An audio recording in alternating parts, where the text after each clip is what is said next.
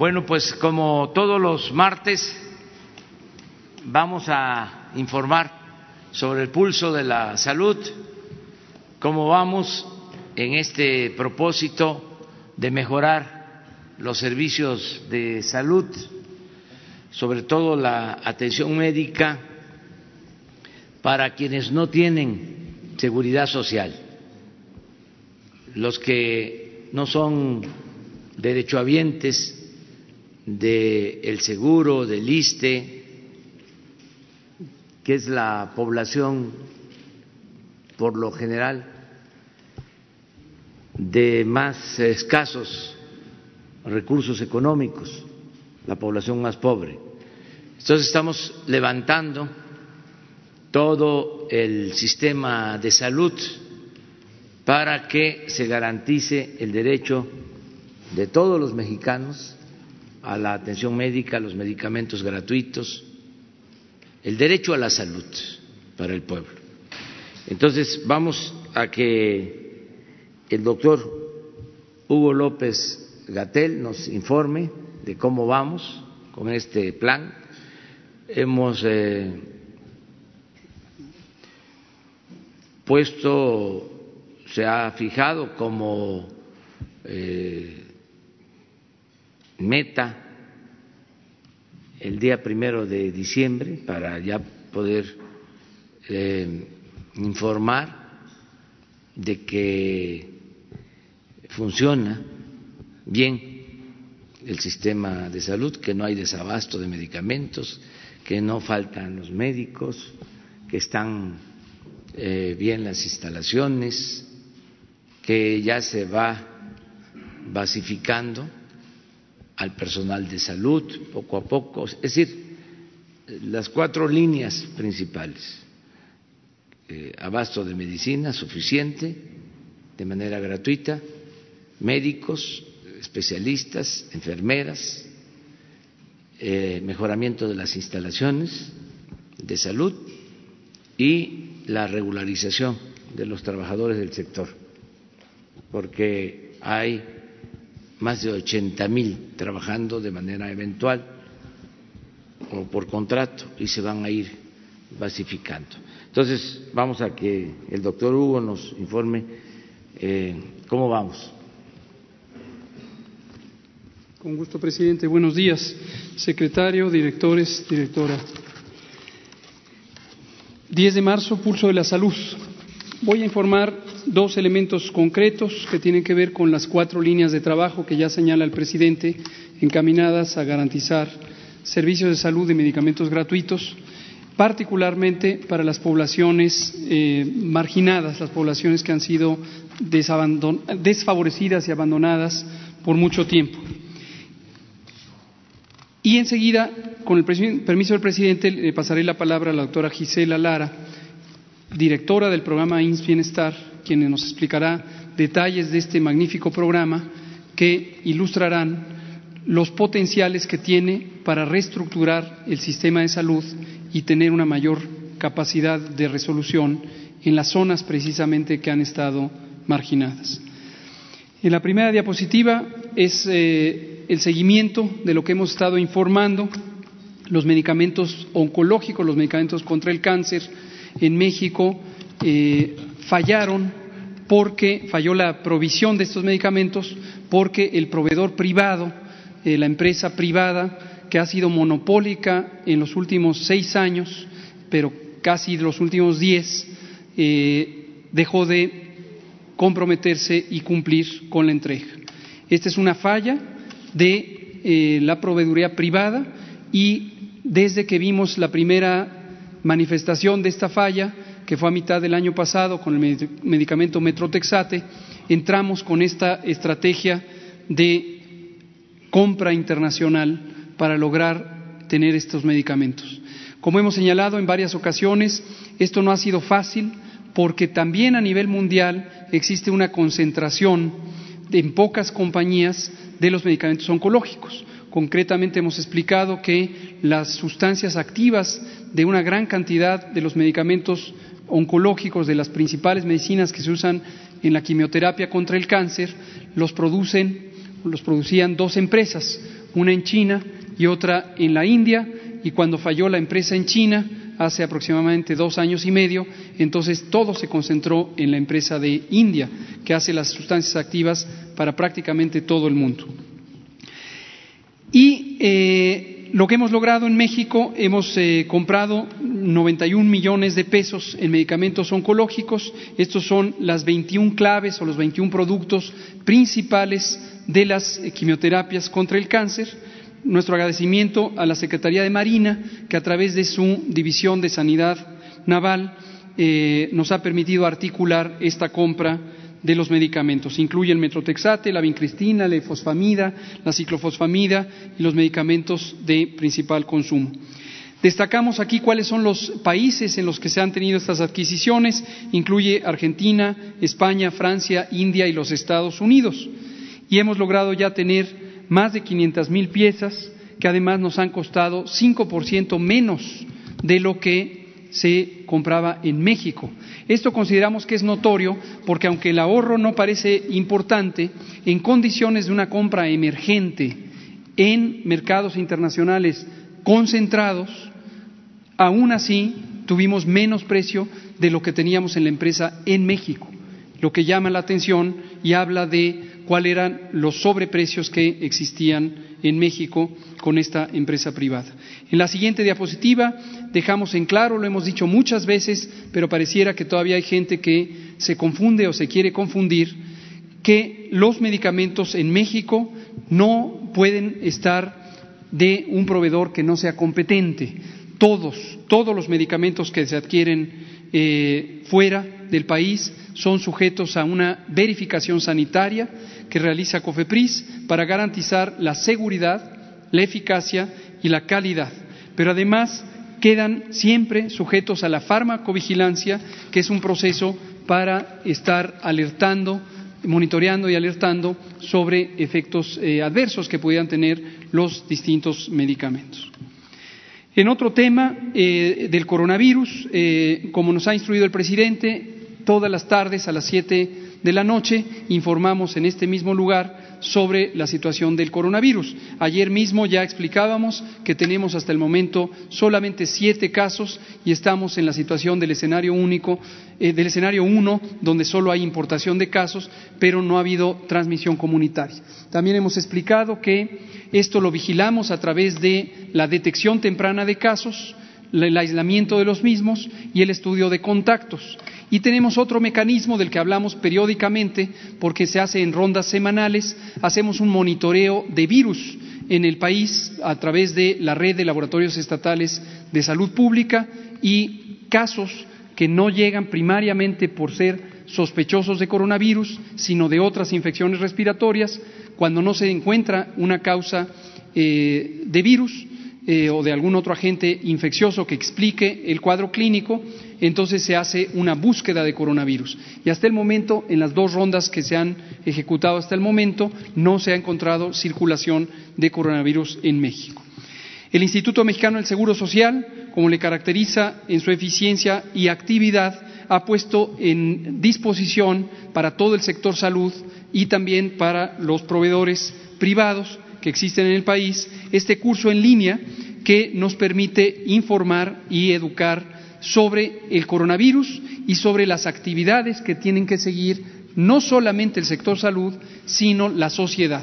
En particular aquí, por la naturaleza del Seguro Social, con los campos de trabajo, nos interesa que las empresas, las industrias tengan información científica de primera mano que les permita tomar decisiones prácticas para la prevención en los trabajadores y las trabajadoras. La siguiente y última de este segmento, aquí son algunas eh, mm, capturas de pantalla que ilustran, este es un curso muy amigable, muy bien estructurado, está basado en la mejor evidencia científica y en la información actualizada y se mantendrá actualizado según vaya eh, avanzando el proceso de la epidemia y se mantengan, es muy importante que se mantengan las intervenciones de prevención en cada campo de trabajo y en cada espacio social.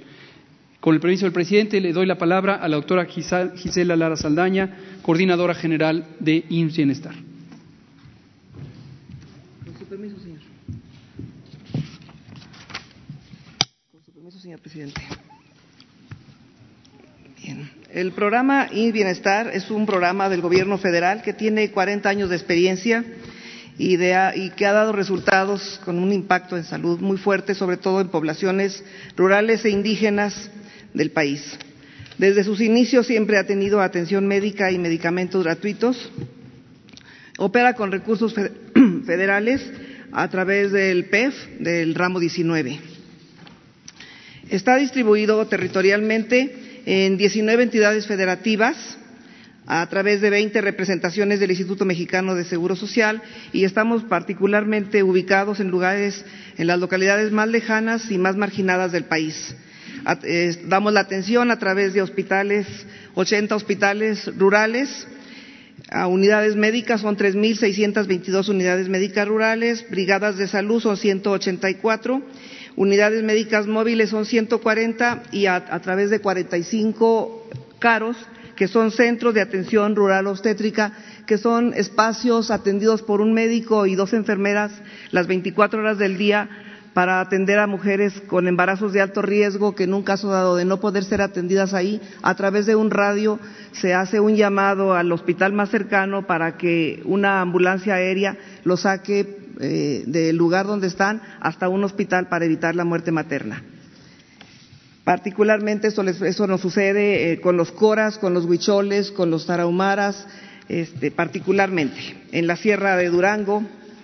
Eh, atendemos a 12.3 millones de mexicanos, de los cuales 4.5 viven en comunidades indígenas, eh, aproximadamente un poco más de 20 mil médicos y enfermeras y paramédicos son los responsables de atender a estas 12.3 millones de mexicanos y tenemos una red comunitaria muy bien organizada en todo nuestro ámbito.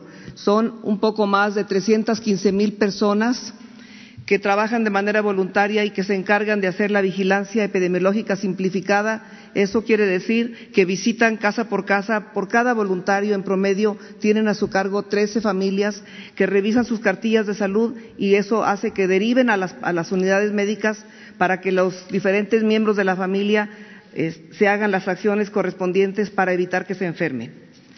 Ya les decía que atendemos a través de 3.600 unidades médicas rurales en primer lugar, de primer nivel, 80 hospitales en segundo nivel, los 45 caros y los 324 este, equipos de salud itinerante, de las cuales les puedo decir que 140 unidades móviles es un camión pequeño en donde va un consultorio, está, está, un consultorio y va un médico, una enfermera y un promotor de acción comunitaria que mientras el médico y la enfermera vacunan y dan consulta, el promotor de acción comunitaria da pláticas y organiza a la comunidad en, temas relacionados con el saneamiento básico. Lo mismo sucede con las brigadas. La diferencia entre una brigada y una móvil es que la brigada es una camioneta pick-up que va a localidades de menos de 500 habitantes, lugares mucho, muy pequeñitos. Este, y también está compuesto por un médico, una enfermera y un promotor. Eh, justo el día de ayer se firmó un convenio con el INSABI en donde se nos da presupuesto para pagar al personal de honorarios de las brigadas y de las móviles, lo que también nos permite abastecer de vacunas y de medicamentos a esas localidades pequeñas que existen bastante lejanas en, el interior del país. Eh, les decía que la, la, organización comunitaria es algo que distingue al programa IS Bienestar. Tenemos voluntarios que tienen hasta 15, 20, 25 años de ser voluntarios. Ellos son elegidos por asamblea comunal, son personas de mucho respeto en la comunidad y de esos tenemos alrededor de 318 mil voluntarios. Entre, entre los comités de salud, los voluntarios rurales, los voluntarios y las parteras y avales ciudadanos. Dejen decirles que los avales ciudadanos es un personaje también electo por la comunidad que permite vigilar que la atención médica se dé en cada uno de los hospitales y de las unidades médicas rurales de manera oportuna y con un buen trato. Una cosa que tenemos en el programa I Bienestar es que les damos, sobre todo en los hospitales, este, cursos de derechos humanos a nuestros residentes. Son médicos que van a hacer su último año de su especialidad a nuestros hospitales y no conocen el ámbito rural, lo primero que les damos es un curso de derechos humanos para que aprendan a tratar a las personas o las traten de manera correcta a las personas en el ámbito indígena. También contamos con albergues en 70 de los 80 hospitales. En los albergues fueron diseñados inicialmente para atender a las mujeres de alto riesgo, pero con el tiempo también son utilizados para que sus familiares puedan hospedarse, tengan alimentación, un lugar donde dormir, donde alimentarse de manera gratuita. Porque son personas que vienen de localidades en donde caminan cuatro, cinco, seis horas para llegar al segundo nivel de atención y no tienen para pagar un hotel. De hecho, no hay hoteles en los lugares donde tenemos los, hospitales y el albergue les permite tener un lugar digno donde dormir, donde descansar, donde descansar y sobre todo donde alimentarse. Este, este año se está planeando este, construir los otros 10 albergues que nos falta para tener en el 100% de, nuestro, de nuestros 80 hospitales un albergue. Eh, también contamos en todas las unidades, tanto de primero como de segundo nivel, en los centros de atención rural al adolescente, nosotros le llamamos CARAS. Eh, se les da una, un, enfoque educativo, integral, preventivo, en donde les atendemos a las adolescentes si están embarazadas desde muy jóvenes, este, el embarazo, el parto, el perperio, les damos odontología, nutrición, pero también procuramos, hemos tenido una disminución bastante fuerte en el embarazo del adolescente porque les damos pláticas para que tengan un proyecto de vida, las, las, las sensibilizamos para que estudien y aparte les damos pláticas relacionadas con métodos anticonceptivos, vacunación, prevención de adicciones, sobrepeso, obesidad, pero nos enfocamos particularmente en que tengan un proyecto de vida, que no estén esperando tener 13, 14 años para casarse, sino que estudien y dejen decirles que de todas las, muchos de los psicólogos, trabajadoras sociales que tenemos actualmente en nuestros hospitales son chicas y chicos caro, que fueron alumnos de algún modo de nuestros centros de adolescente y con el tiempo estudiaron y ahora son colaboradores del Instituto Mexicano en el programa IS Bienestar. A pesar de que no tenemos la estructura para dar el tercer nivel de atención en el programa IS Bienestar, desde hace 23 años tenemos una estrategia a la que le llamamos jornadas quirúrgicas y en esta administración le hemos puesto el apellido Bienestar, eh, donde llevamos atención de tercer nivel de pediatría, de ginecología, de urología, oftalmología, ortopedia y de cirugía reconstructiva. Eh, se hace un, normalmente en años anteriores se llevaban a cabo alrededor de 18 o 19 jornadas quirúrgicas. El año pasado hicimos 31, este año están programadas 32 y se hace de acuerdo a un panorama epidemiológico y se distribuyen las jornadas quirúrgicas en el, en el ámbito de los 80 hospitales en donde se les resuelve el, el problema de salud de las personas en el ámbito rural e indígena del tercer nivel de atención de manera gratuita los médicos van del siglo XXI, de la raza, de las UMAES, y durante una semana están en la localidad, en donde hay una, el primer filtro, hay una muy buena coordinación primero con las presidencias municipales y con, los comisariados ejidales en donde se hace una difusión. El primer filtro es el primer nivel de atención, el segundo filtro son los médicos familiares del, segundo nivel de los hospitales nuestros y ya la atención es directamente con los especialistas del régimen ordinario que durante una semana están trabajando las 24 horas con nuestro personal de los hospitales, dando respuesta a estos padecimientos de tercer nivel. Les decía que el día de ayer se firmó un convenio justo para dar atención a las poblaciones más marginadas. El convenio ampara un, este, un importe por 1.464 millones de pesos y la idea es precisamente llevar este, medicamentos, vacunación, vacunas eh, insumos, material de curación a las, a las, localidades más pequeñas donde no tenemos una unidad médica fija porque son localidades de 200, 300, 400 personas. Entre la infraestructura que está planeada hacer este año, les debo decir que se van a sustituir dos hospitales en el estado de Coahuila. En el hospital de Matamoros será sustituido y el hospital de San Buenaventura. Y será remodelado el de San Quintín y el de Guajuapan de León y en próximos mm, meses estamos trabajando para un convenio donde el Hospital de Chilapa, Guerrero, pasará a que sea también parte del programa IS Bienestar. Eh, también decirles que el año pasado, a través de un convenio con el INPI, se logró este, abastecer de 20 eh, ambulancias nuevas a 20 hospitales que tienen particularmente población indígena. Gracias.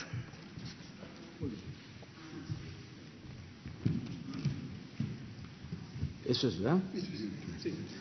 Muy bien, pues este, esto es el, el informe. Este programa es eh, importantísimo, es el que nos está sirviendo de modelo para eh,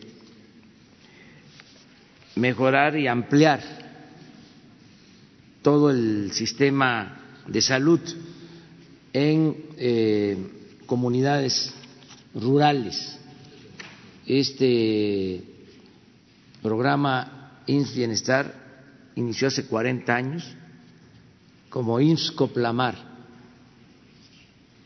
41 años, en 1979, que se crearon unidades médicas para la atención básica, lo que llaman el primer nivel de atención, y hospitales en lugares estratégicos para el segundo nivel de atención. Son 80 hospitales.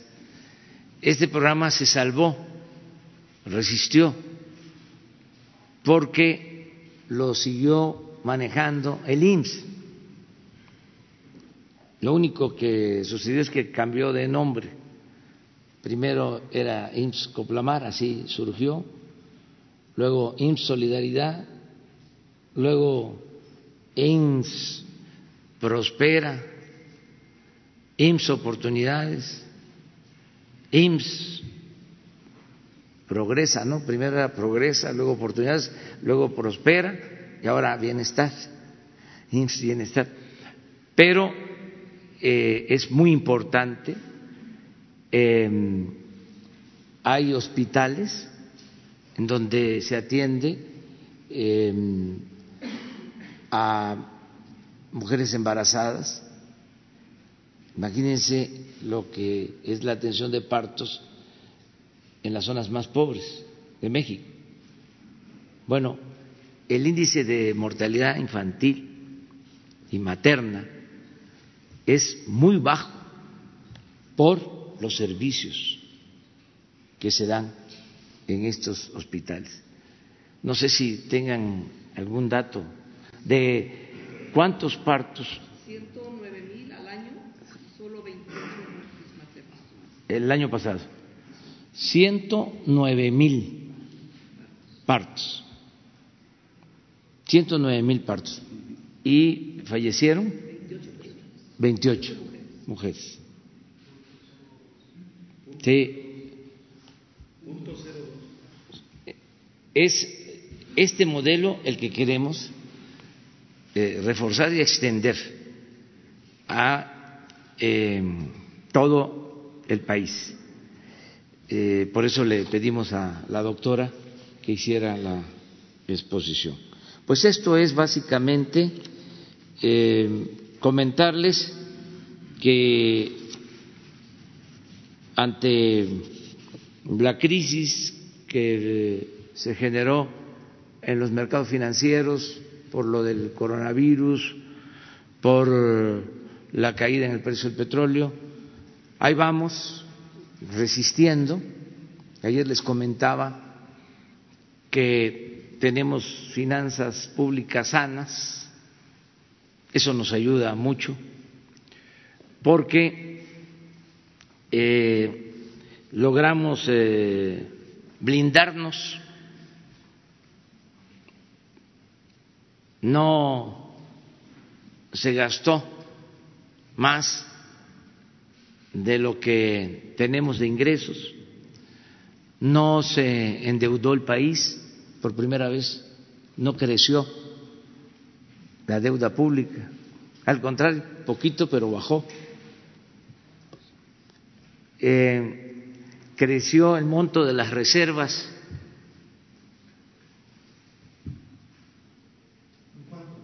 en 10 mil millones de dólares.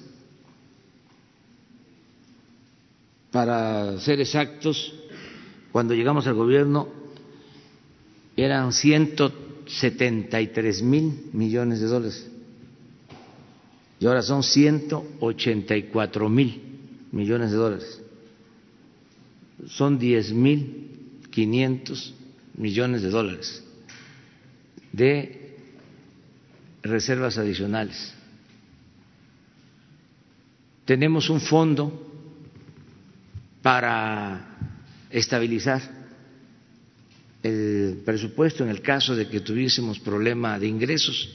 Es un fondo de 150 mil millones de pesos.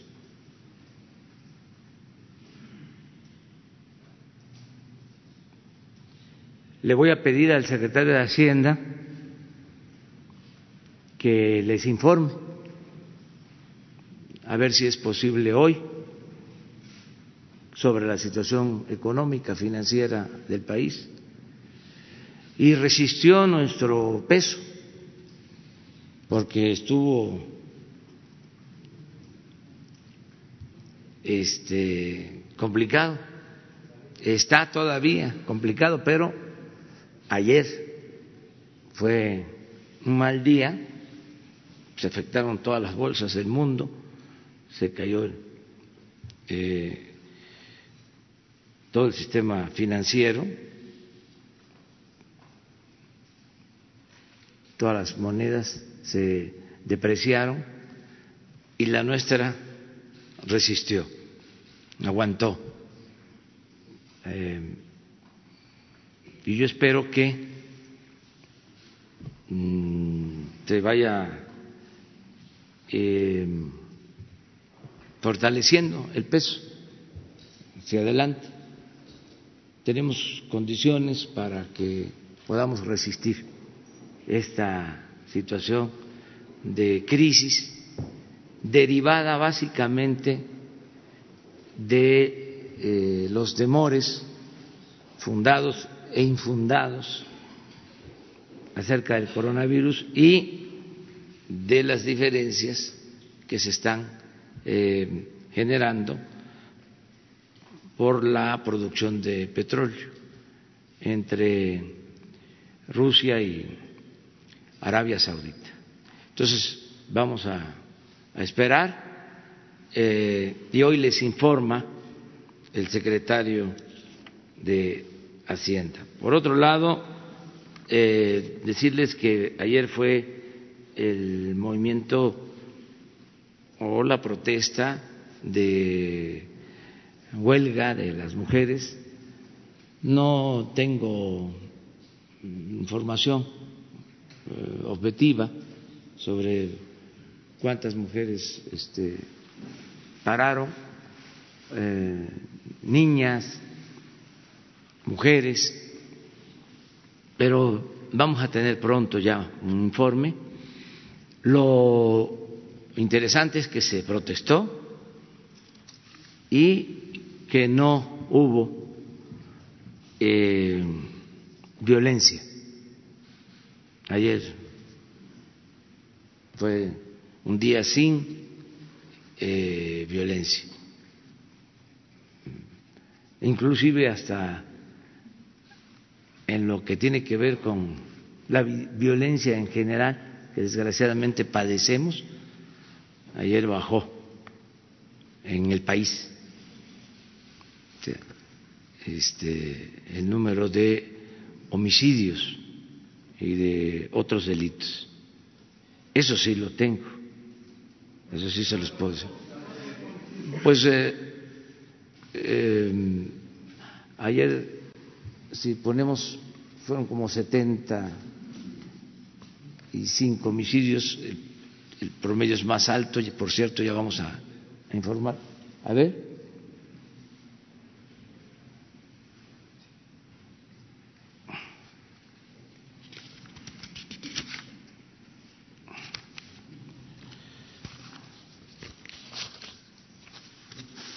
Ahorita se los mostramos. El asunto de ausentarse de cualquier actividad. ¿Eso cómo lo toma usted? Eh, ¿Qué balance puede hacer esto? Que es bueno, o sea, que se proteste. La ausencia de mujeres por la situación de violencia. ¿Cómo lo, cómo, lo, usted, cómo lo toma ahí? Muy bien, de que se proteste, que participemos todos, que se ejerza el derecho de manifestación y de protesta y que nosotros garanticemos el derecho a disentir. Es nuestra obligación. Bueno, esto es 72 y en dos estados no hubo homicidio.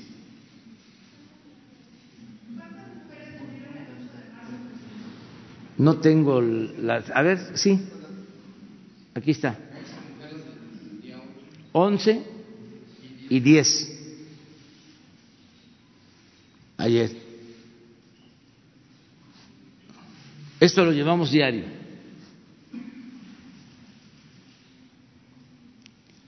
Aclarando, estamos hablando de, de mujeres en, en general.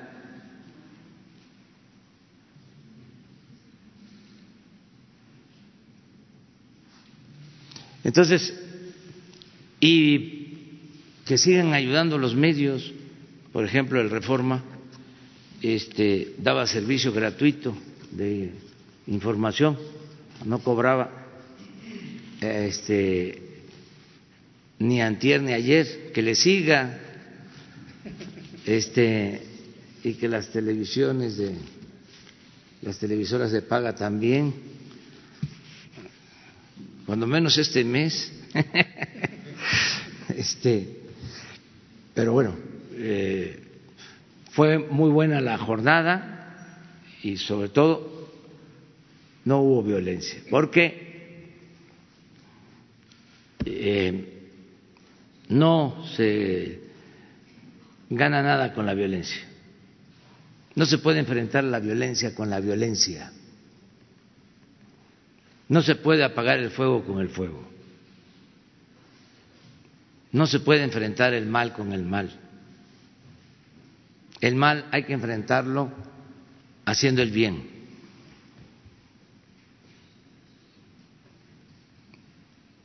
Y los movimientos que transforman son movimientos pacíficos. Sobre todo en los últimos tiempos, que transforman de verdad, porque hay veces que hay violencia, hay revoluciones y no hay cambios.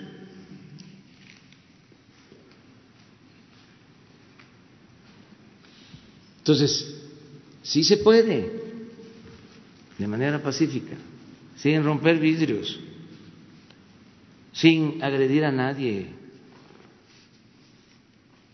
Hay que este, seguir haciendo conciencia y se puede por la vía pacífica mejorar. Nosotros llegamos aquí por esa vía, por la vía pacífica. Apostaban a que no se iba a lograr, que iba a ser muy difícil que los que tenían el poder lo soltaran sin que se recurriera a las armas. Y además había razón, porque las tres transformaciones de México, la independencia, la reforma, la revolución, se hicieron con las armas. Pero son otras circunstancias. A nosotros nos llevó mucho tiempo ir pueblo por pueblo, creando conciencia porque esto no es nada más de teoría, de concepciones ideológicas. Esto requiere de trabajo, abajo. Yo cuando comencé como opositor, entre otras cosas, me subía yo a los camiones urbanos con mis volantes porque había que hablarle a la gente. Entonces, estoy en una parada con mis volantes y me subía, le pedía permiso al chofer y hablaba yo cinco minutos. Compañera, compañero, hay que luchar contra las injusticias, hay que acabar con la corrupción, tiene que haber democracia. Iban, pues cada como se ve, iban los camiones, cosa, cada quien así, y les llamaba la atención. Una de mis cosas más eh, importantes, mm, algo que me llena de orgullo, es que en una ocasión saqué un aplauso en un camión, que eso no es fácil, que hablando, pero mm, me refiero al 88, 89, 90, y entregaba yo el volante, me bajaba por la puerta atrás a esperar el otro. Me subía. Mediodía, sí. ¿A cuántos este, me dirigía de manera directa? Como a 300, 400 diarios. ¿Por qué eso? Porque si se convocaba a un acto en una comunidad, no iban por miedo. Y teníamos cinco, diez, se quedaban en sus casas, claro, escuchando. Y las primeras que salían eran las mujeres, a escuchar. De todas maneras, con el aparato de sonido, solo, como hablando en el desierto pueblo por pueblo. En cambio, en el camión ahí ni modo que se bajaran, no es como ahora que se bajan del avión. Este, ahí. Pero ese es el trabajo que se tiene que ir haciendo y se puede hacer sin violencia, de manera pacífica, porque no se pueden imponer las cosas. Tiene que haber trabajo de concientización. Entonces ayer fue un buen día en ese sentido y eso es lo que puedo comentar. ¿Mande? Bueno, se generó estos días, estas, estas jornadas, lleguen a, eh, con su reflexión que acaba de hacer, ¿tendrán algún impacto, usted cree, en su gobierno, algún cambio de enfoque eh, respecto a cómo está usted y su gobierno eh, abordando el tema de los feminicidios, de la violencia hacia las mujeres. Eh, ¿Habrá algún cambio de enfoque después de todo lo que hemos vivido No, estos días? Este, al contrario, vamos a reforzar la misma estrategia de atender las causas que originan la violencia.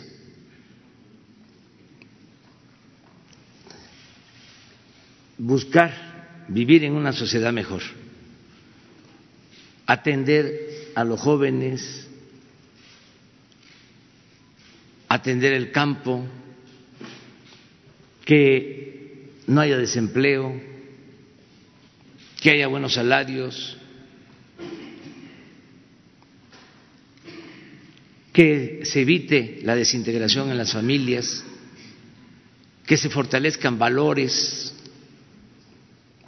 Muy importante, ya la semana próxima, el martes, eh, quedamos demostrarles la segunda etapa del programa dirigido a los jóvenes, el programa en contra de las adicciones.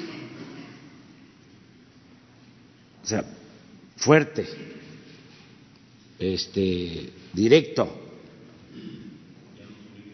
no subliminal, sino directo. Como es la realidad, amarga realidad. Esa historia, y así va a ser eh, el lema, ese mundo, esas historias, no tienen un final feliz. Y eso es lo que vamos a estar insistiendo. Y valores, fortalecimiento de valores. Entonces, ¿cuál es la estrategia? Seguir en lo mismo y también resistir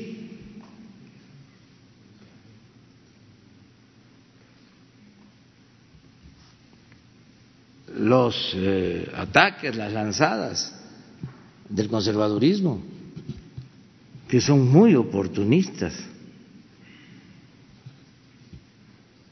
Se encaraman, se montan en cualquier movimiento, como pasó ahora, que de repente se volvieron feministas. Y aguantar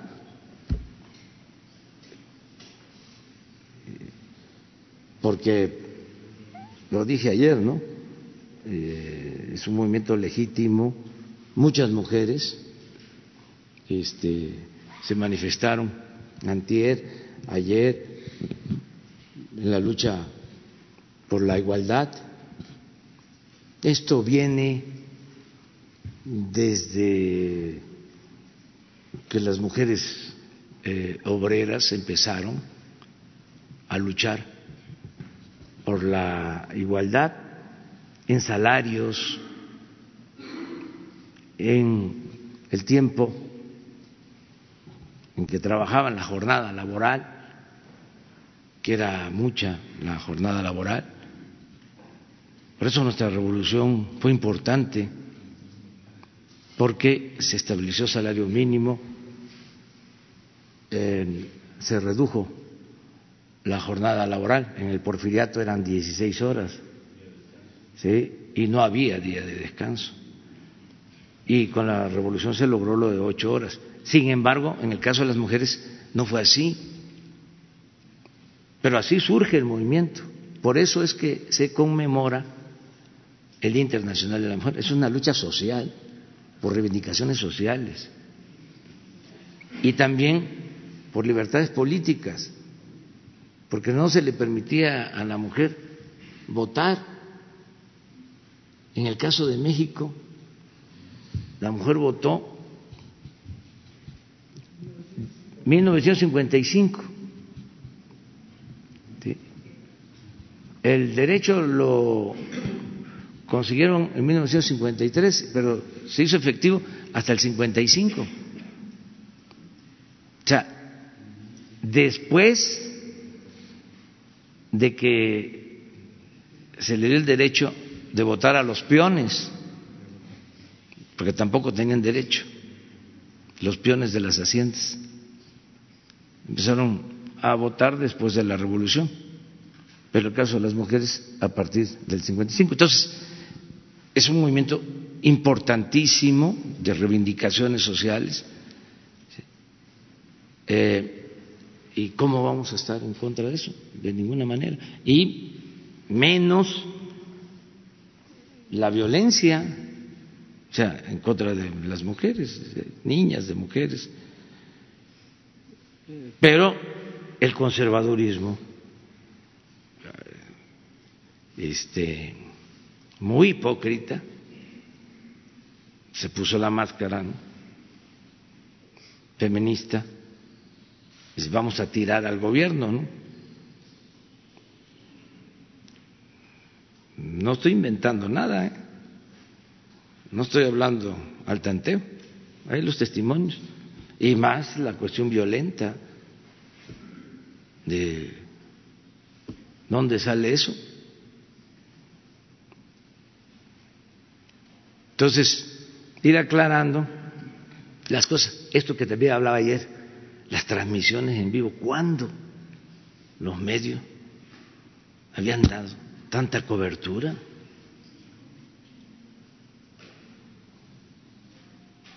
Este, los movimientos opositores al régimen en los años anteriores no existían.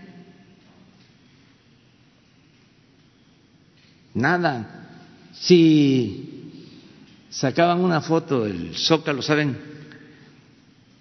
Afortunadamente no pudieron porque lo llenábamos casi siempre, pero estaban esperando que no lo llenáramos. Y esa era la foto. Cuando lo llenábamos, no había noticia.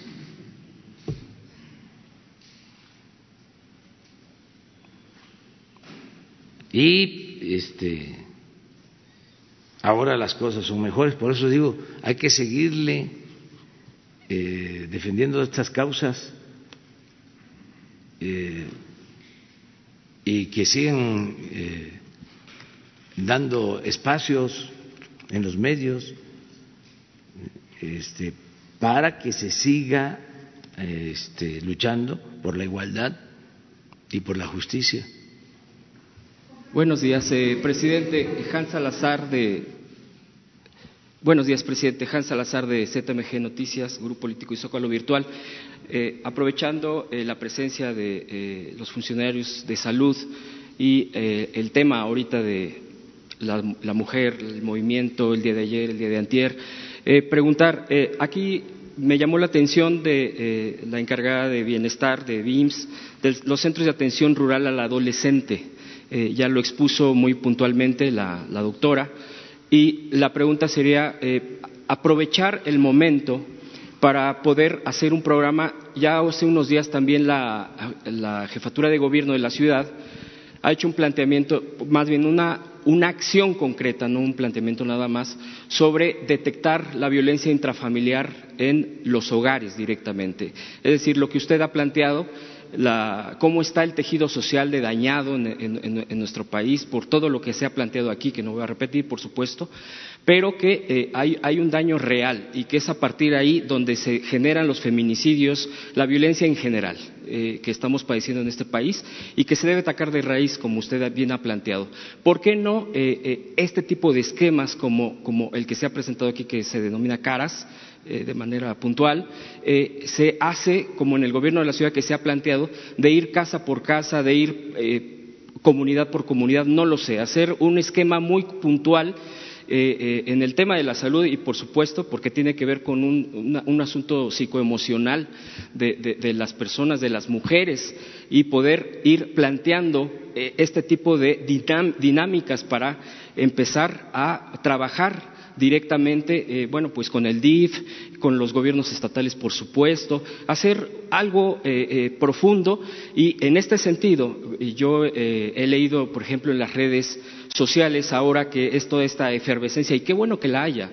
Ojalá sea permanente, que ojalá siga habiendo ese llamado a el respeto hacia las mujeres porque también hay mujeres que son psicólogas, trabajadoras sociales, y que yo he visto que manifiestan decir, hagamos algo, vayamos a, trabajar. ¿Por qué no hacer incluso un voluntariado de trabajo con, las instituciones de salud, de que quienes quieran ir a apoyar a las mujeres que están eh, eh, en esa situación? Porque lo que sí hay también es muchas ganas de participar de manifestarse. Ayer se manifestaron de una manera, yo creo que hay muchas formas de manifestarse y esta pudiera ser una de ellas como una propuesta. Y en este sentido, presidente, respetuosamente, ¿qué posibilidades hay, por ejemplo? Y lo han manifestado eh, movimientos, activistas, que se han dedicado años a esto, no de ayer, no de antier, no de la semana pasada, a que vayan en acompañamiento a este tipo de políticas públicas y que se anuncien aquí en las mañaneras, que se difunda realmente este trabajo también eh, de, la gente activa que quiere cooperar con este gobierno. Ese sería el planteamiento.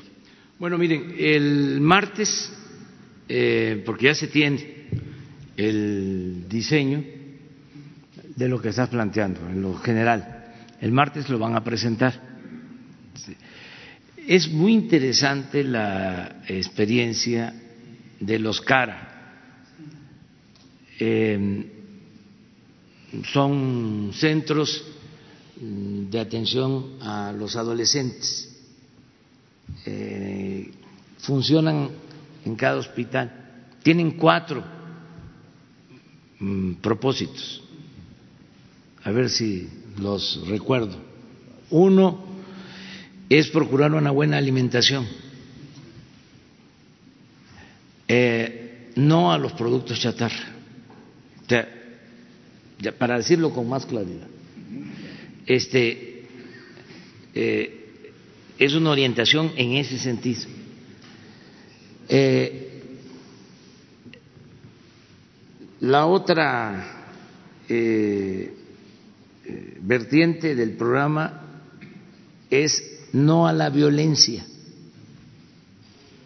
Lo que estás planteando, lo tratan. La tercera es no a las adicciones. Ese es el tercer. Y el cuarto es no a los embarazos eh, no programados o tempranos. O sea, son los cuatro programas del CAR. Así es, ¿verdad, doctor? Porque, ¿Pero qué no, lo explica más? Este, pero ese es el modelo. Y no solo se hace en el hospital, sino se forman grupos de jóvenes. Sí, lo tenemos desde hace 22 años. Es una estrategia que, eh, al final de cuentas, primero fue mm, propuesta para evitar los embarazos en los adolescentes. Posteriormente le fuimos incrementando otros temas y efectivamente las cuatro vertientes son esas, no adicciones, no violencia intrafamiliar, particularmente evitar la violencia en el noviazgo, identificar eh, algún problema familiar y los psicólogos apoyan. El otro es, de algún modo, evitar el bullying por la mala alimentación, a veces por la desnutrición, a veces por, el, por la obesidad. Este, decirles que, por ejemplo, el año pasado pudimos evitar 37 mil embarazos en adolescentes menores de 19 años. No traigo la cifra exacta, pero lo que sí recuerdo bien es que del 18 al 19, en el 19, logramos 37 mil embarazos menos. Entonces, es una estrategia que primero fue diseñada para ponerla en los hospitales, posteriormente la hicimos y la tenemos en las 3.622 unidades de primer nivel. En el primer nivel lo, ayuda el médico pasante o la enfermera y en los hospitales sí tenemos una psicóloga específicamente para que platique con ellos no nada más la, psicóloga. La psicóloga es la que organiza, da las pláticas, pero también va la nutrióloga, la trabajadora social, el médico ginecólogo, el, médico este, familiar, en un momento dado hasta el cirujano. Si surgen preguntas o dudas entre los adolescentes, los especialistas acuden a la, a la plática y está dividido en dos grupos, de 10 a 14 años y de 15 a 19 para irlos de algún modo eh, enseñándoles temas con mucho cuidado por la edad y también procuramos hablar de todo lo que tiene que ver con infecciones de transmisión sexual para también para el uso correcto del condón, o sea, no les evitamos si quieren tener vida sexual activa, pero que la tengan con protección y que evitemos el embarazo a temprana edad. La autoestima la trabajamos mucho y sobre todo que tengan proyecto de vida. ¿Y qué tan viable, por ejemplo, doctora, es esto eh, eh, que usted ha explicado puntualmente? Eh, hay un programa, uno de los más, uno de los pilares de los programas del Gobierno federal de jóvenes construyendo el futuro. ¿Por qué no involucrarlos? En este esquema. bueno, si ya empezó, y, pero, pero realmente, digo, ¿qué tan profundo si es que ya se inició y qué alcances pudiera hacer? Me parece que pudiera ser una de las claves para poder combatir eh, la violencia en la que vivimos y bueno, todo este tipo de derivantes, de, derivados, perdón, que usted ha, mencionado. Sí, sí tenemos jóvenes en el programa eh, que están participando con nosotros en varias partes. Algunos están en el archivo, algunos otros están participando en los CARAS, algunos otros están en las unidades médicas rurales, participando en apoyo a las enfermeras. ¿Qué cantidad de jóvenes aproximadamente? no les sé decir, no tengo el dato exacto, pero sí tenemos en Tamaulipas, le puedo decir que en Tamaulipas, en Michoacán, en Durango, en Veracruz, tenemos bastantes jóvenes dentro del programa. Gracias. Sí. Este, eh.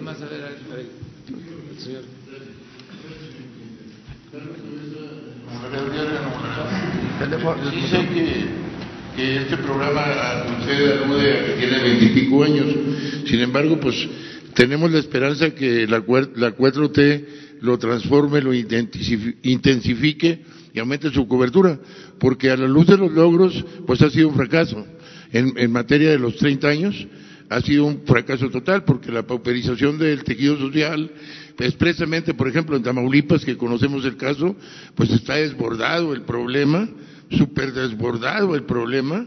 La, la, gente a los 14, 19 años ya tiene dos, tres hijos, eh, es una desintegración familiar, las adicciones ni qué decir, todos los parámetros que dijo usted se han ido a la alza. Entonces yo, mi súplica, como habitante de esas latitudes y ciudadano mexicano, es que revisen bien el esquema, porque en los 31 no, no, no, no sirvió para nada.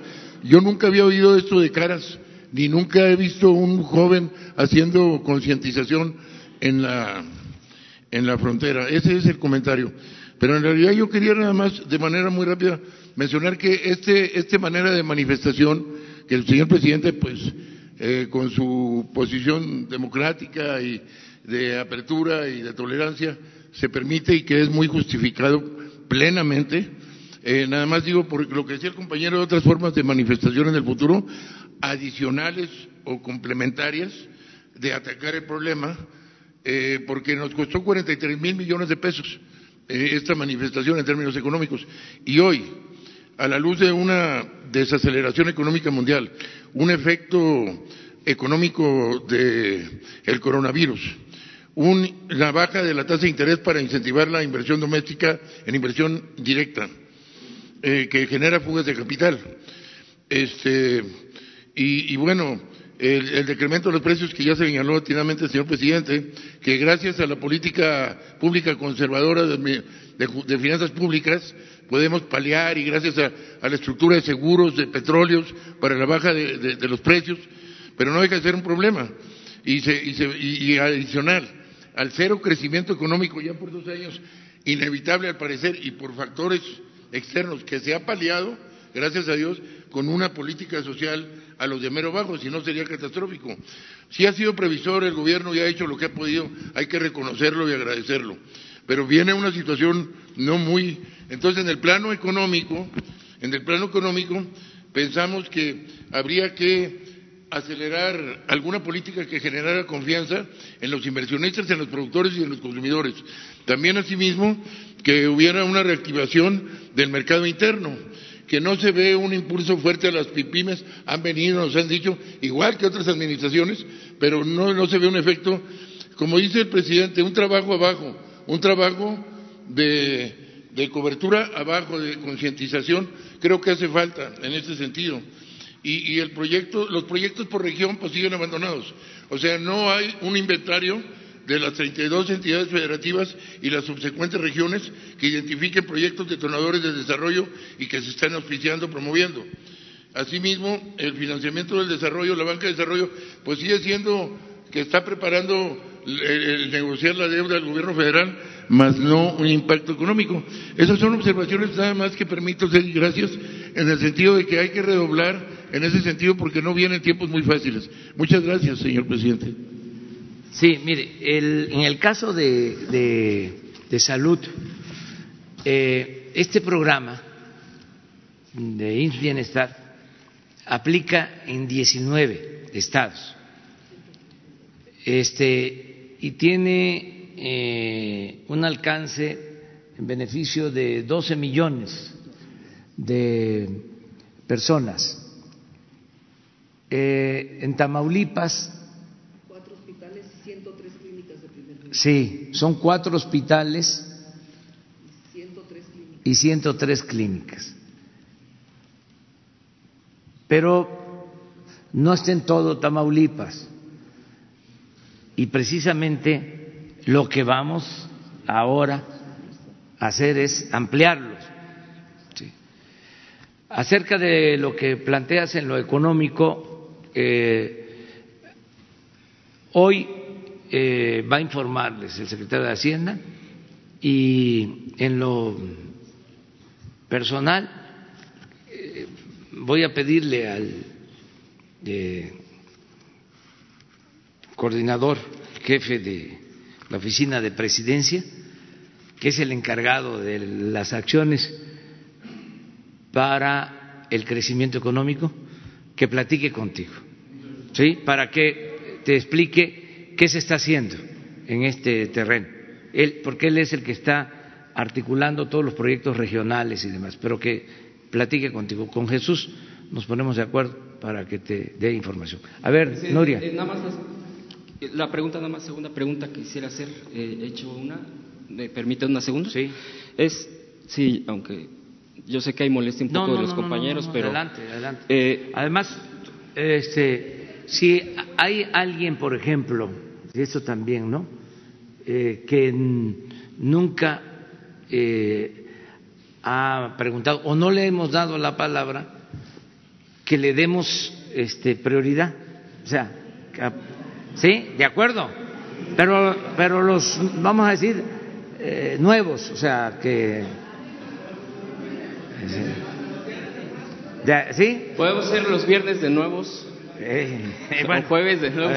Bueno, segunda, segunda pregunta. Eh, presidente, el, eh, en el gobierno anterior anunciaron el arranque de eh, una obra al sur de la ciudad, que es el del Hospital Público del Iste, en Tláhuac, eh, es donde se está, eh, entiendo yo que pues se sigue en la construcción. Ahí fue una anunciado tal cual como una asociación público-privada, que es incluso lo que usted ya ha mencionado aquí de cómo se llevaban a cabo.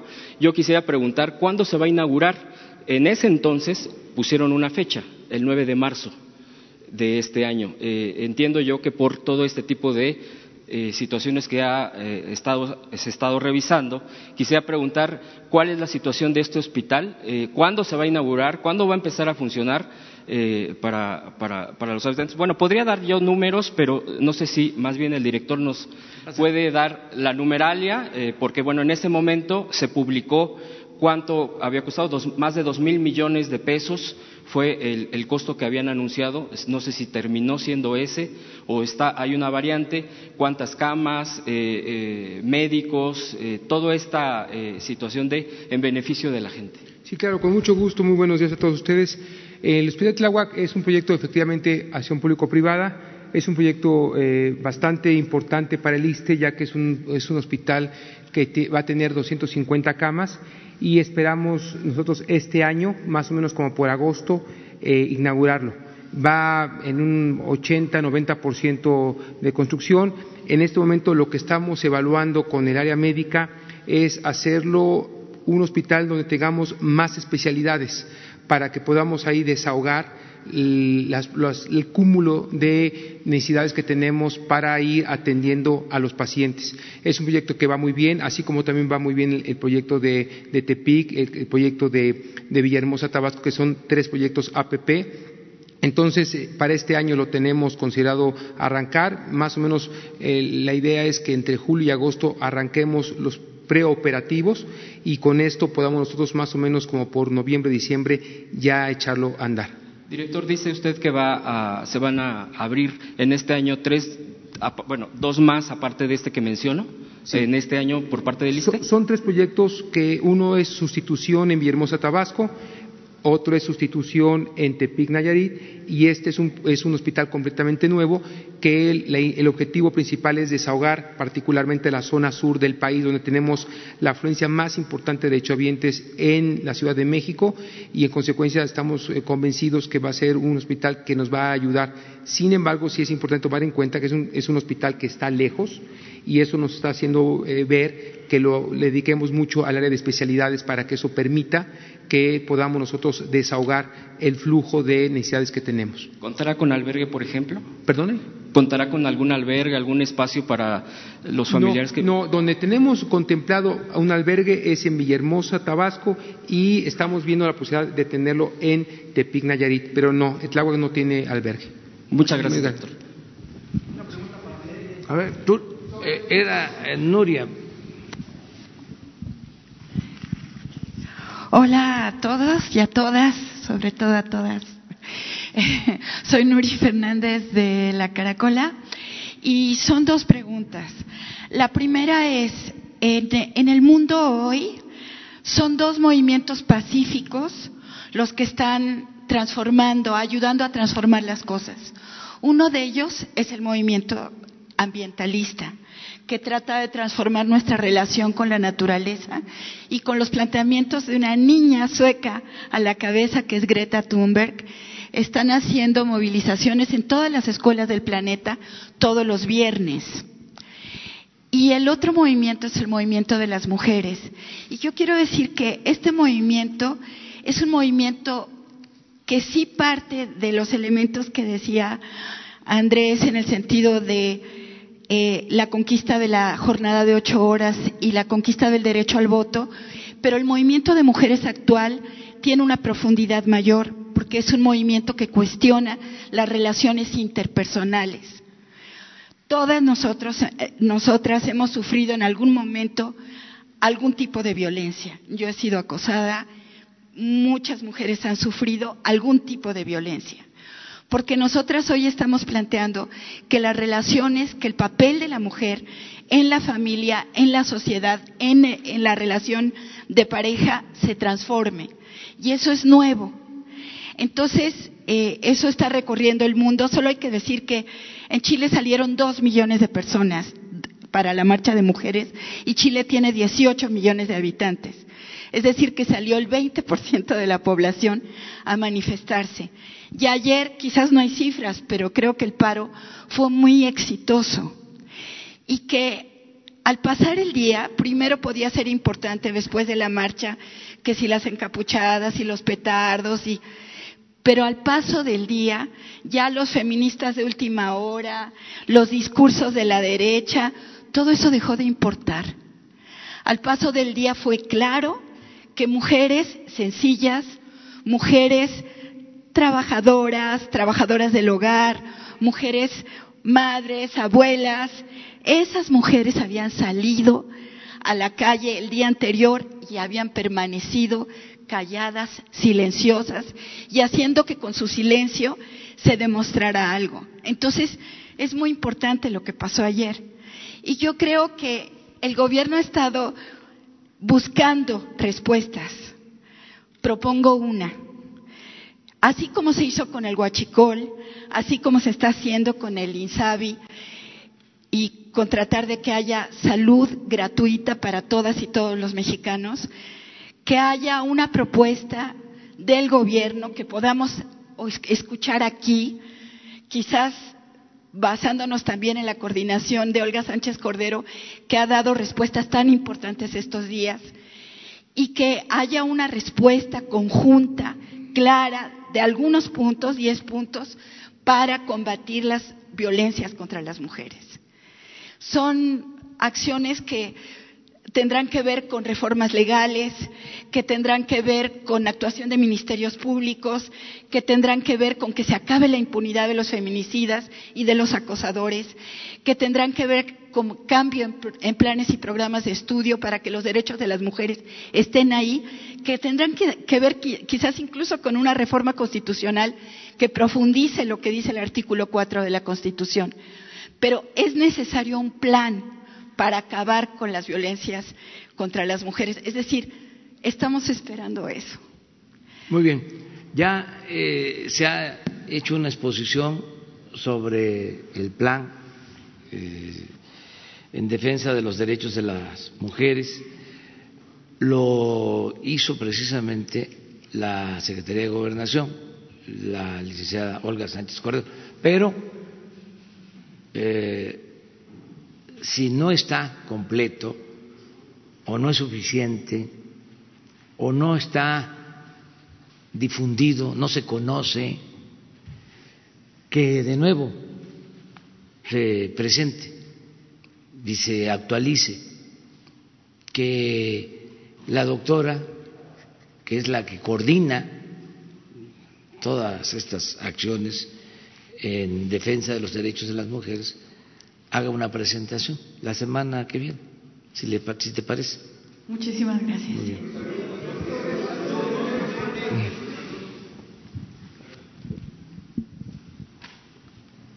Buenos días, señor presidente.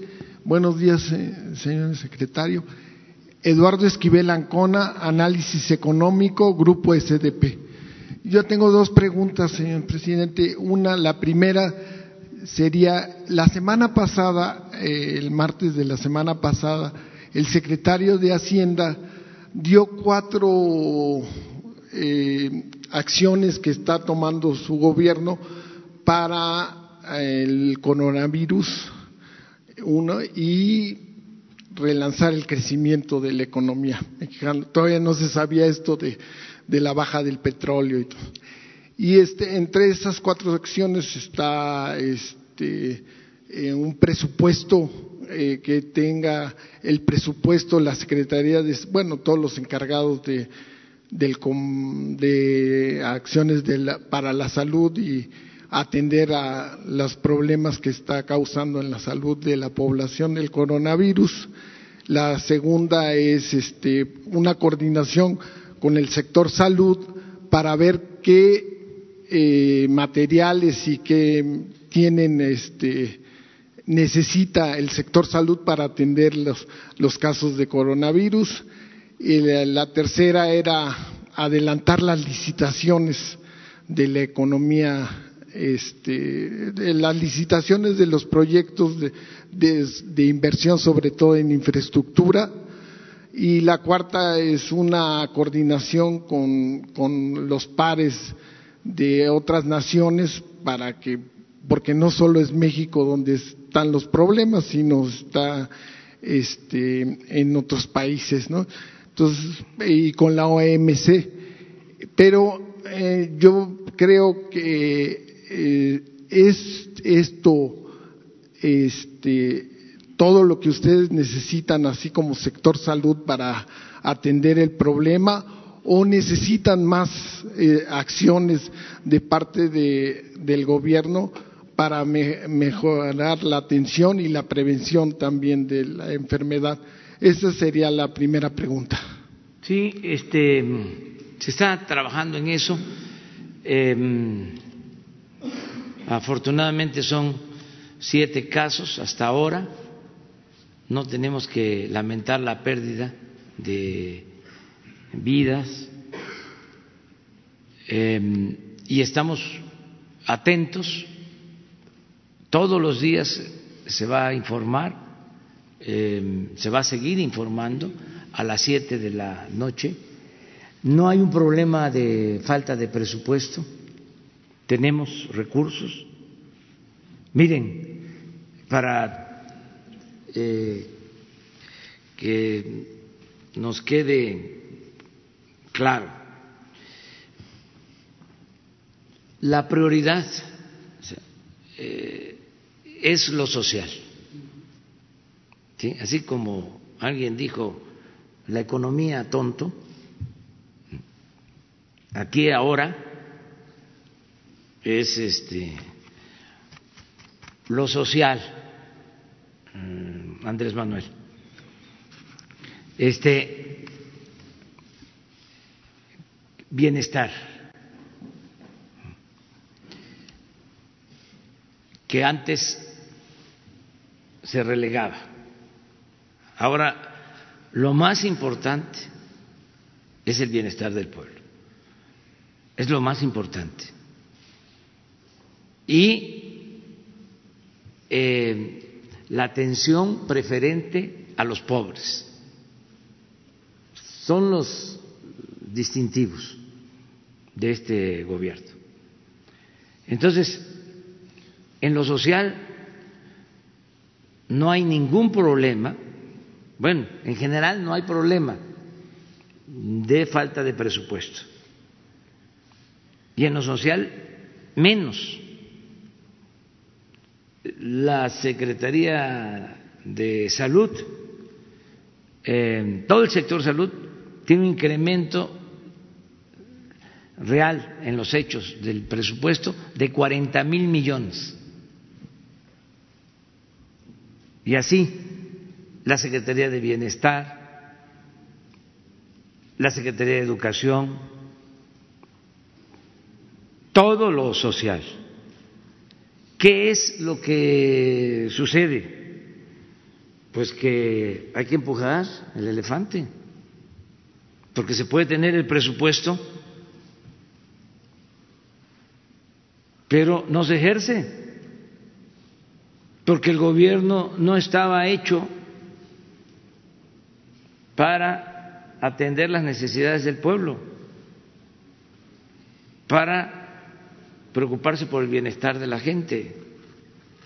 Entonces, estamos parando al elefante que nos dejaron, un elefante echado, reumático, mañoso, corrupto. Y eso lleva tiempo, pero me están ayudando los servidores públicos que son de primera, muy comprometidos, y me ayuda el pueblo a empujar el elefante para que camine, aunque es un cuerpo de avance lento. Estamos empujando. Eh, no hay falta de recursos para la compra de medicamentos ni para equipos Mañana eh, no quisimos hacerlo hoy, mañana vamos a hablar de la rifa del avión. Este, mañana vamos a hablar de la, rifa del avión y eh, van a ver ustedes que todo ese recurso, alrededor de 2.500 millones, para equipos y para eh, atención a enfermedades y en el caso del coronavirus eh, ellos están trabajando profesionalmente y todo lo que se llegue a necesitar, a requerir, ellos están atentos eh, con ese propósito.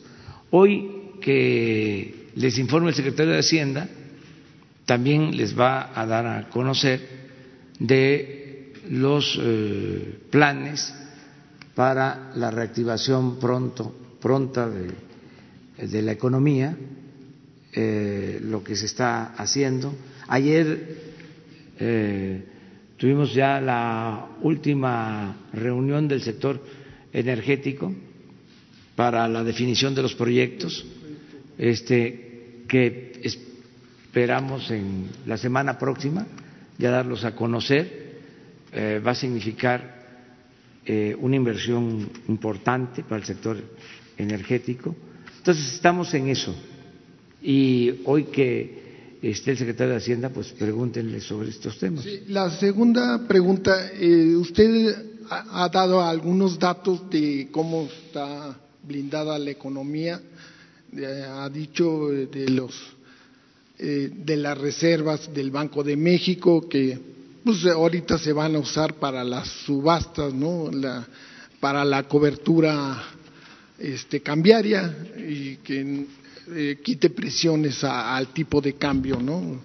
Este, por otro lado está también que pues la, eh, la economía mexicana actualmente no está tan petrolizada. Eh, solo el 15% del presupuesto de egresos eh, dependen de los, de los ingresos petroleros, este, inclusive se le bajó a los derechos este, de compartidos a, Pemex de 65 a 58, este, entonces eh, por ese concepto pues el presupuesto ya se tenía contemplado menos presupuesto, eh, menos de ese tipo de ingresos eh, para el presupuesto, ¿no?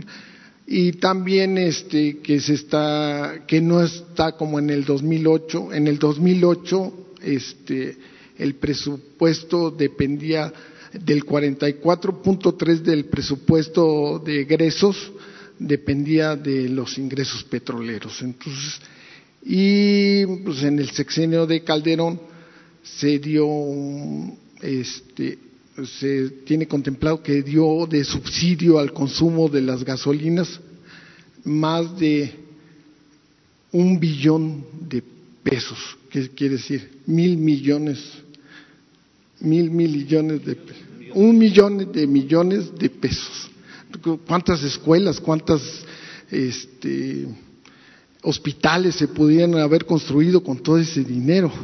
Y, y, afectó el que se hizo el quebranto de Pemex, ¿no? Pues, no ninguna empresa resiste eso, entre los impuestos y que le cobraban y los subsidios, pues obviamente que ninguna empresa puede este, este, resistir esto. Y mm, me viene a la cabeza otra cuestión de que este, es posible que con esta crisis de los bajos precios del petróleo pueda también bajar los precios de, de las gasolinas y eso y las importaciones de, gasolina en el, año pasado fueron de 14 mil millones de dólares entonces es mucho y puede bajar el presupuesto para comprar gasolinas en el exterior y pues, beneficiarse la población. Pero a mí me queda, este, a mí las acciones que, que están, se están tomando para, para evaluar el crecimiento se me hacen insuficientes.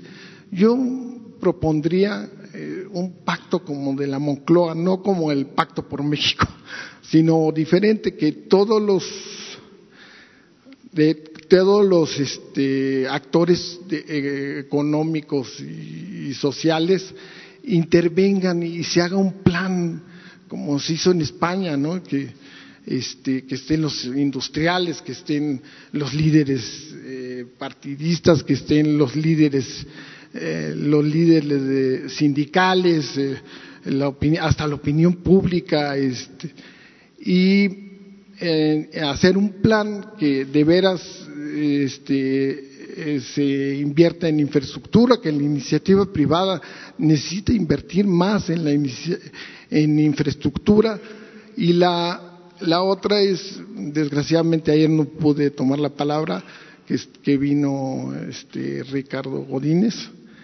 Yo estoy proponiendo, no sé si lo acepten ustedes, de que el, este, se haga de, la, de, la, de las rifas y de todo esto, que se aumente el presupuesto del país, porque ahí hay proyectos muy, muy este, puntuales para los municipios con más alta marginalidad.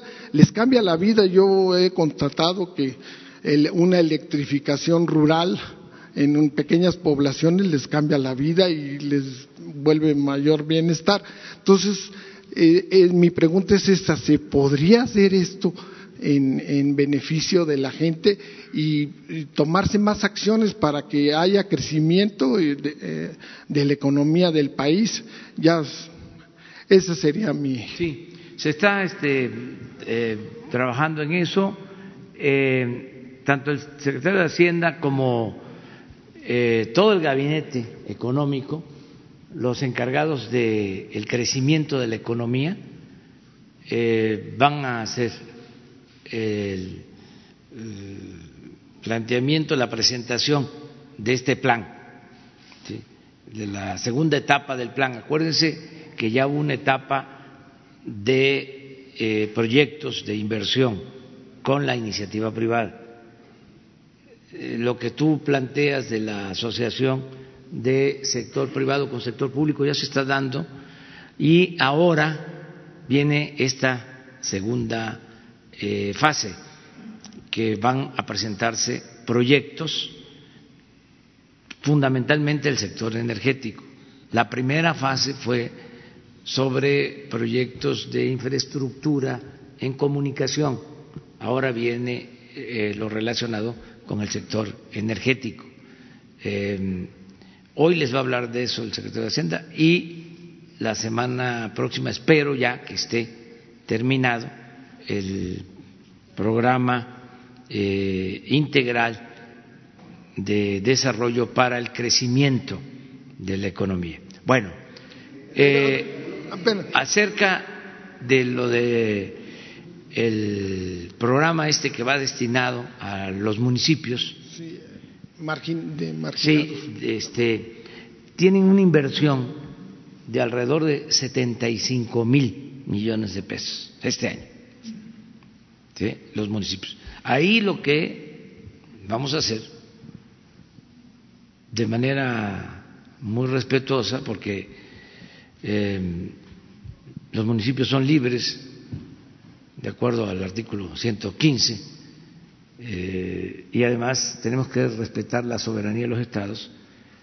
A la federación le corresponde normar el ejercicio de ese presupuesto, o sea, definir las normas de aplicación de ese programa, que es eh, importante. Les hablo de 75 mil millones de pesos. ¿Qué es lo que hemos notado? Que se transfieren esos fondos y son utilizados para otras cosas, no para la infraestructura de los pueblos. Pero está normado que tiene sí, pero muy eh, eh, general, eh, es muy laxo. O sea, lo que queremos es puntualizar en qué se eh, debe de utilizar el recurso. Por ejemplo,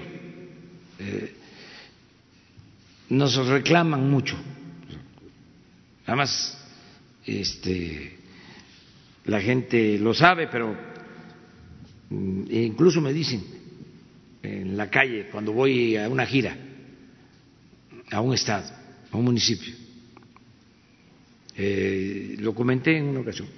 Eh, los baches, presidente, los baches, eh, o los caminos, están destrozados los caminos.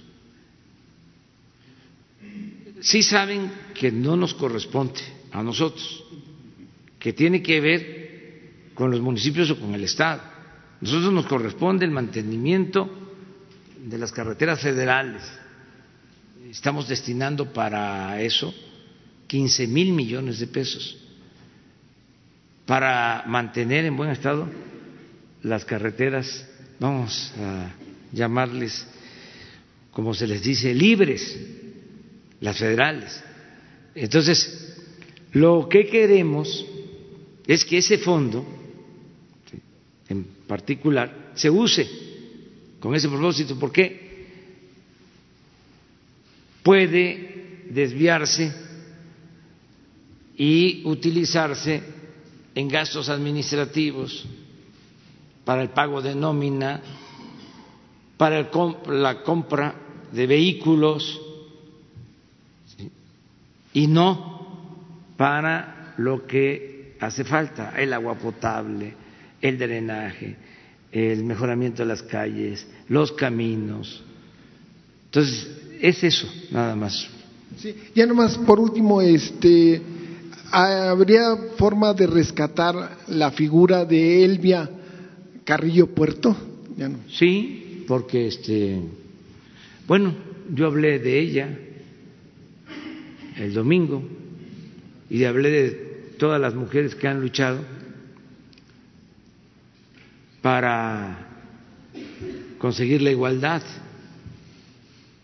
Eh, Elvia Carrillo Puerto pues fue eh, las eh, fue de las promotoras precursoras en la lucha para que se garantizara el derecho del voto. Elvia Carrillo Puerto era hija de Felipe, no, hija, que según yo habría que verlo. Eh, la, la, feminista, la, hermana, sí, entonces sí. Este, Elvia Carrillo Puerto, sí, hablé de ella el domingo, de las que lucharon por conseguir el voto y otras más, otras mujeres más. Fíjate que tenía yo la idea que era la hija.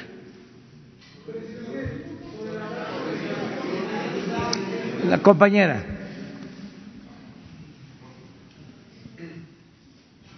Gracias, presidente.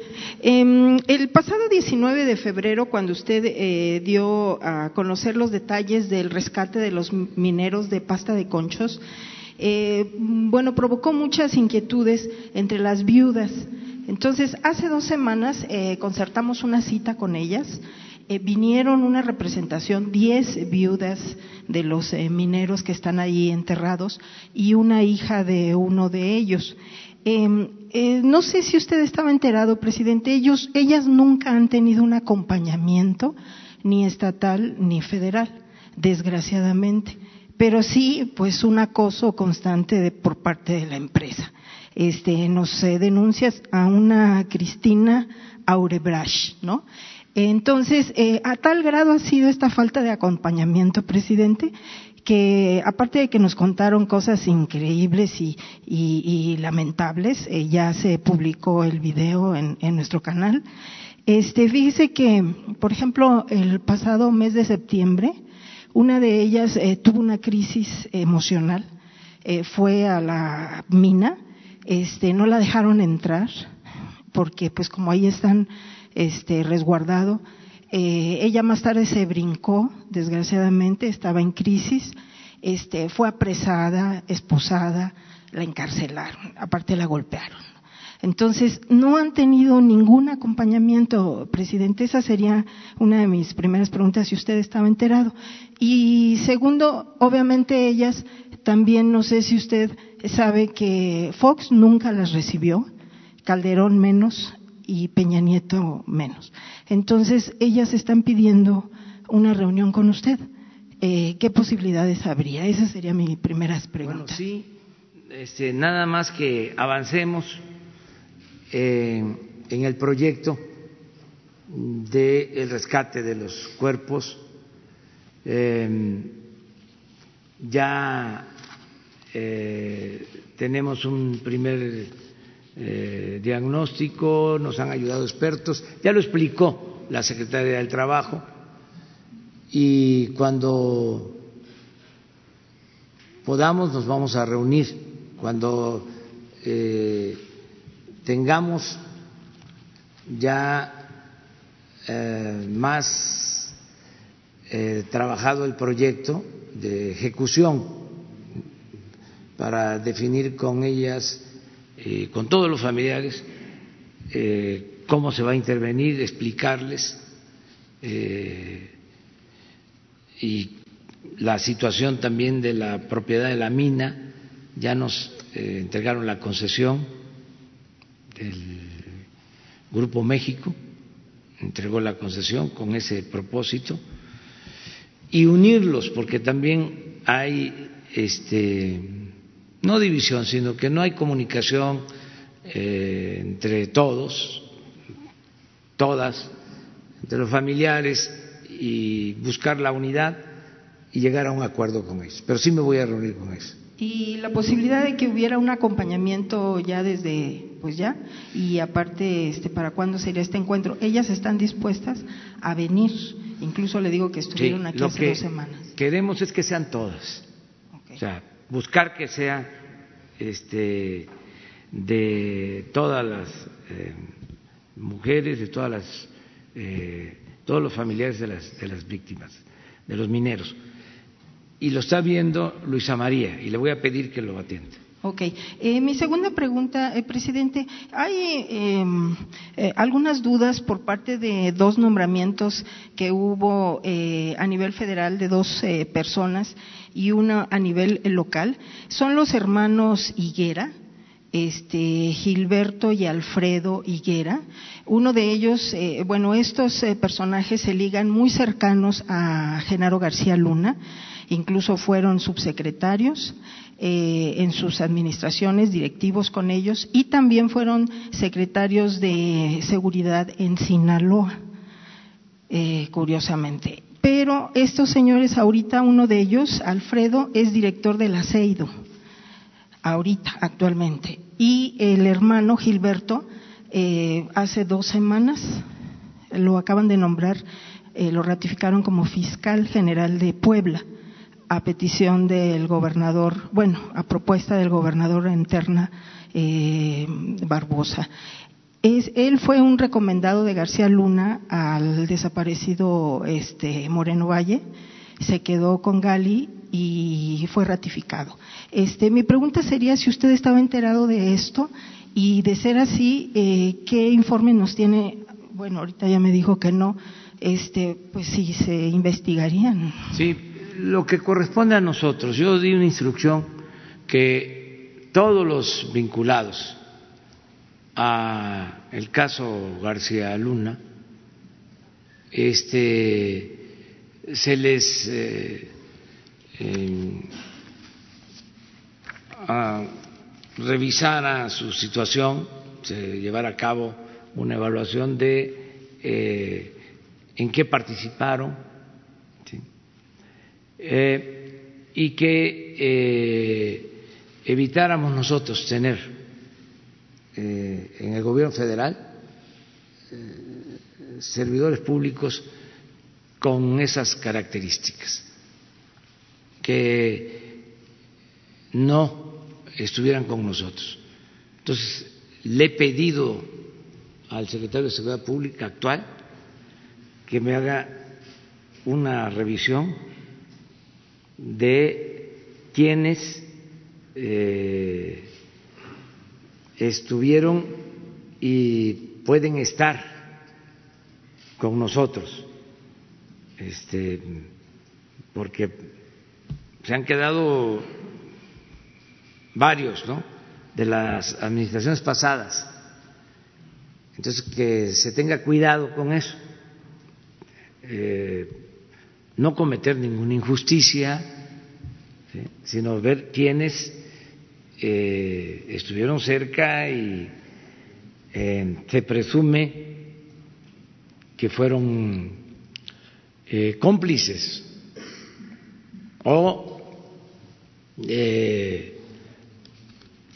guardaron silencio o fueron este subordinados quiénes del gobierno actual porque sí eh, no queremos nosotros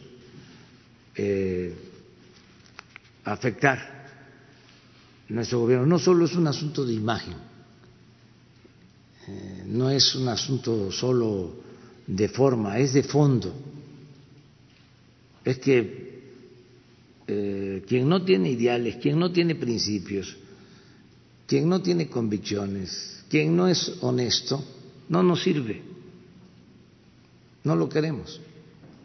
O sea, lo digo respetuosamente, pues pero ya no, ya no. Este, eh, eh, lo peor que puede haber es la impunidad. Imagínense que los encargados de garantizar la paz y la tranquilidad, la seguridad, el que no haya violencia, estén involucrados con las bandas de la delincuencia. No, pues así ya. No hay ninguna posibilidad. Es salves el que pueda. Pecho a tierra. No. Eso lo tenemos que cuidar. Tiene que haber clara la separación, así como debe de existir la separación entre poder económico y poder político, ¿sí? esa frontera, que no esté subordinado el poder político al económico, o el poder público que esté al servicio del poder económico y que el gobierno represente a todos, lo mismo debe de haber una frontera, delincuencia y autoridad. Ya cuando no hay límite, cuando no hay fronteras, pues no hay nada que hacer. Y ese era un problema, porque este hasta en el más alto nivel había contubernio. Entonces tenemos que cuidar eh, y que no haya eh, impunidad para nadie. Una más. Salud. Una más. ¿Sí? Bueno, ya, ahí están. Los dos, sí. Gracias, presidente. Esteban Durán, Grupo México Publica Diario y Jalisco Publica Diario. Presidente, eh, sobre los hechos del domingo en el que usted eh, ha habido personas violentas se han eh, metido ahí. Usted mencionaba también que en el 2006 hubo un escenario en el que querían tirarlo, pues, de, que hubiera usted llegado al poder. Un pinochetazo, pues. En este sentido, ¿no, no tendría usted consideración de, detener estos grupos que están infiltrándose en, estas marchas, en estas manifestaciones, y de esa manera evitar eso, porque también podría haber pues derramamiento de sangre. Creo que esto va aumentando de violencia y si usted identifica o si ustedes identifican estos grupos, pues creo que es eh, eh, tiempo de detener eh, esta, esta manifestación que podría afectar a su, a su gobierno. Esa es una pregunta, si usted podría considerar eso. Otra más también, presidente, sobre los medicamentos, la falta de estos en el ISTE, en el IMSS, etcétera. Eh, también podría ser que aquí en México se produzcan los medicamentos. Hay científicos, hay investigadores muy buenos aquí y con ellos se podría también evitar la fuga de cerebros que sirven en Estados Unidos, en Europa, etcétera, y que si aquí se aplica los ahorros que usted también ha estado, eh, pues que en combate a la corrupción también podría de esa manera, eh, eh, pues abastecer también a, los mexicanos y con eso pues elevaría usted este proyecto de, salud para, para, México. Y finalmente, pues hay una queja, presidente, en la que Alejandro de la Peña, compañero y colaborador nuestro, pues ha sido amenazado e intimidado por parte de Héctor Robles pero quien es jefe de la unidad de evaluaciones en el IMSS y exedil de Zapopan. También una petición de que a ver si podría pues, evitarse esto, porque se ha estado denunciando a este exfuncionario o funcionario por eh, la serie de situaciones que sucedió cuando este fue presidente de Zapopan. Es todo. Sí, pues esto último, ahora mismo con Zoe, que lo atienda, que platiquen ahora, ¿no? Eh, acerca de lo del golpe de Estado, eso lo expresaron en el 2006, ya lo mencioné, lo dijo Claudio X González, o sea, después del fraude, dice, nos escapamos eh, porque si hacía falta íbamos a hacerlo de 1973 en Chile. Pero son otras condiciones, completamente distintas. Ese conservadurismo no tiene el mismo peso que tenía entonces. Tenían mucho control. Iban este, los de las cámaras hablar con los dueños de los medios de comunicación. Ellos implementaron la guerra sucia, la financiaron. Yo les comento que este señor Claudio X González habló con el director de Televisa, con Emilio Azcárraga, que se resistía en víspera de las elecciones del 2006. Y le decía este Emilio, es que vamos a perder credibilidad. Y este le contestaba, no, eso cuando mucho va a tardar un mes y se recuperan. Y fíjense que no fue así. No por el haber participado en el 2006, en el fraude, sino por otras cosas, la credibilidad se pierde. Y si se van acumulando casos, llega el momento en que no se tiene este, credibilidad. Llegó a tanto que una semana antes de la elección comí con el dueño de Televisa y con los funcionarios principales de la empresa y me dicen, este, digo, bueno, ¿por qué la actitud? Me sacan un documento por esto. Era un proyecto de decreto en donde yo iba a expropiar a Televisa si llegaba a la presidencia. Bien hecho, porque yo ni sabía de cuántas empresas tenía Televisa y ahí, incluso con mis palabras, o sea, fueron sacando mis palabras, no sé si mafia de poder o cosas así, pero el primero de diciembre del 2006, al tomar posición, iba yo a dar a conocer la expropiación de Televisa. Me acuerdo que me guardé el documento. Le digo, a ver, deja, lo tengo. El documento. Bueno, eh, eran otros tiempos. Eh, no existían las redes sociales. O sea, no tenían la influencia que tienen ahora. No había comunicación. Ahora es distinto. Yo los veo desesperados, pero son otras cosas. Además, lo dije antier o ayer y lo repito, no hay necesidad de usar la violencia. ¿Por qué golpe de Estado? ¿Por qué violencia?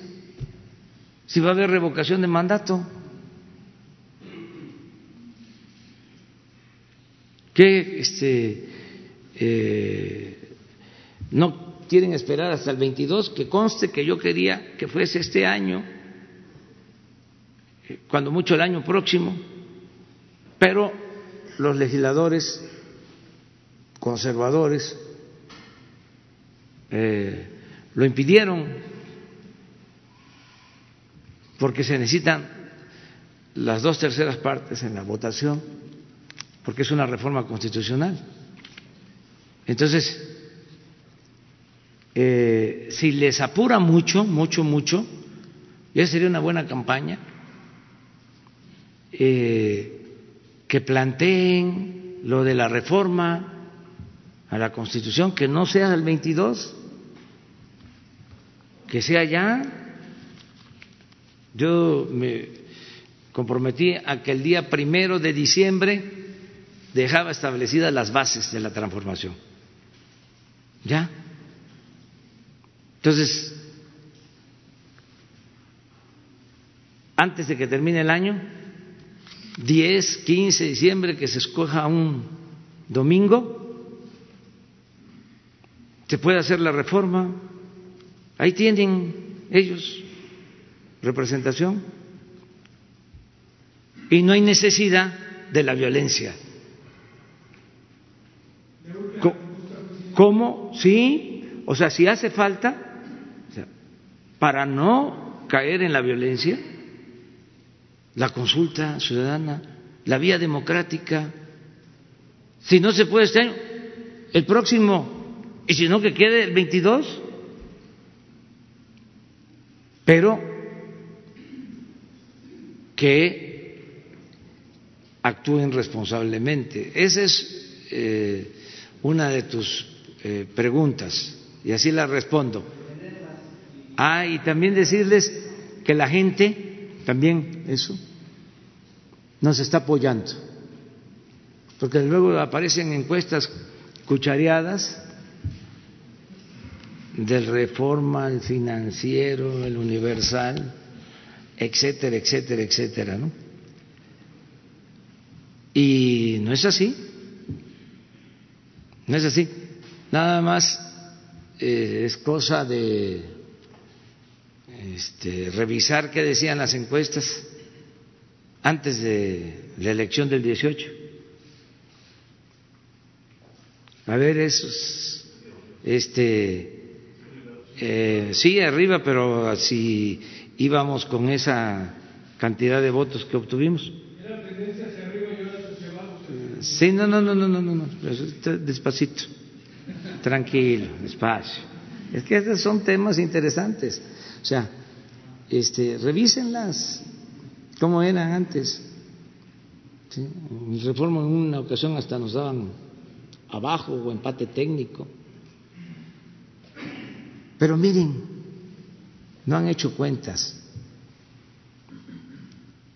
Como dicen los abogados, este, aceptando sin conceder de que las encuestas estas que yo llamo cuchareadas sean reales. Mínimo, en promedios, es 60% de aceptación. ¿No es así? A ver, a ver, ¿cuánto? ¿Ah? Entonces sí se acepta. Bueno, 60 en promedio de las cuchareadas, ¿no?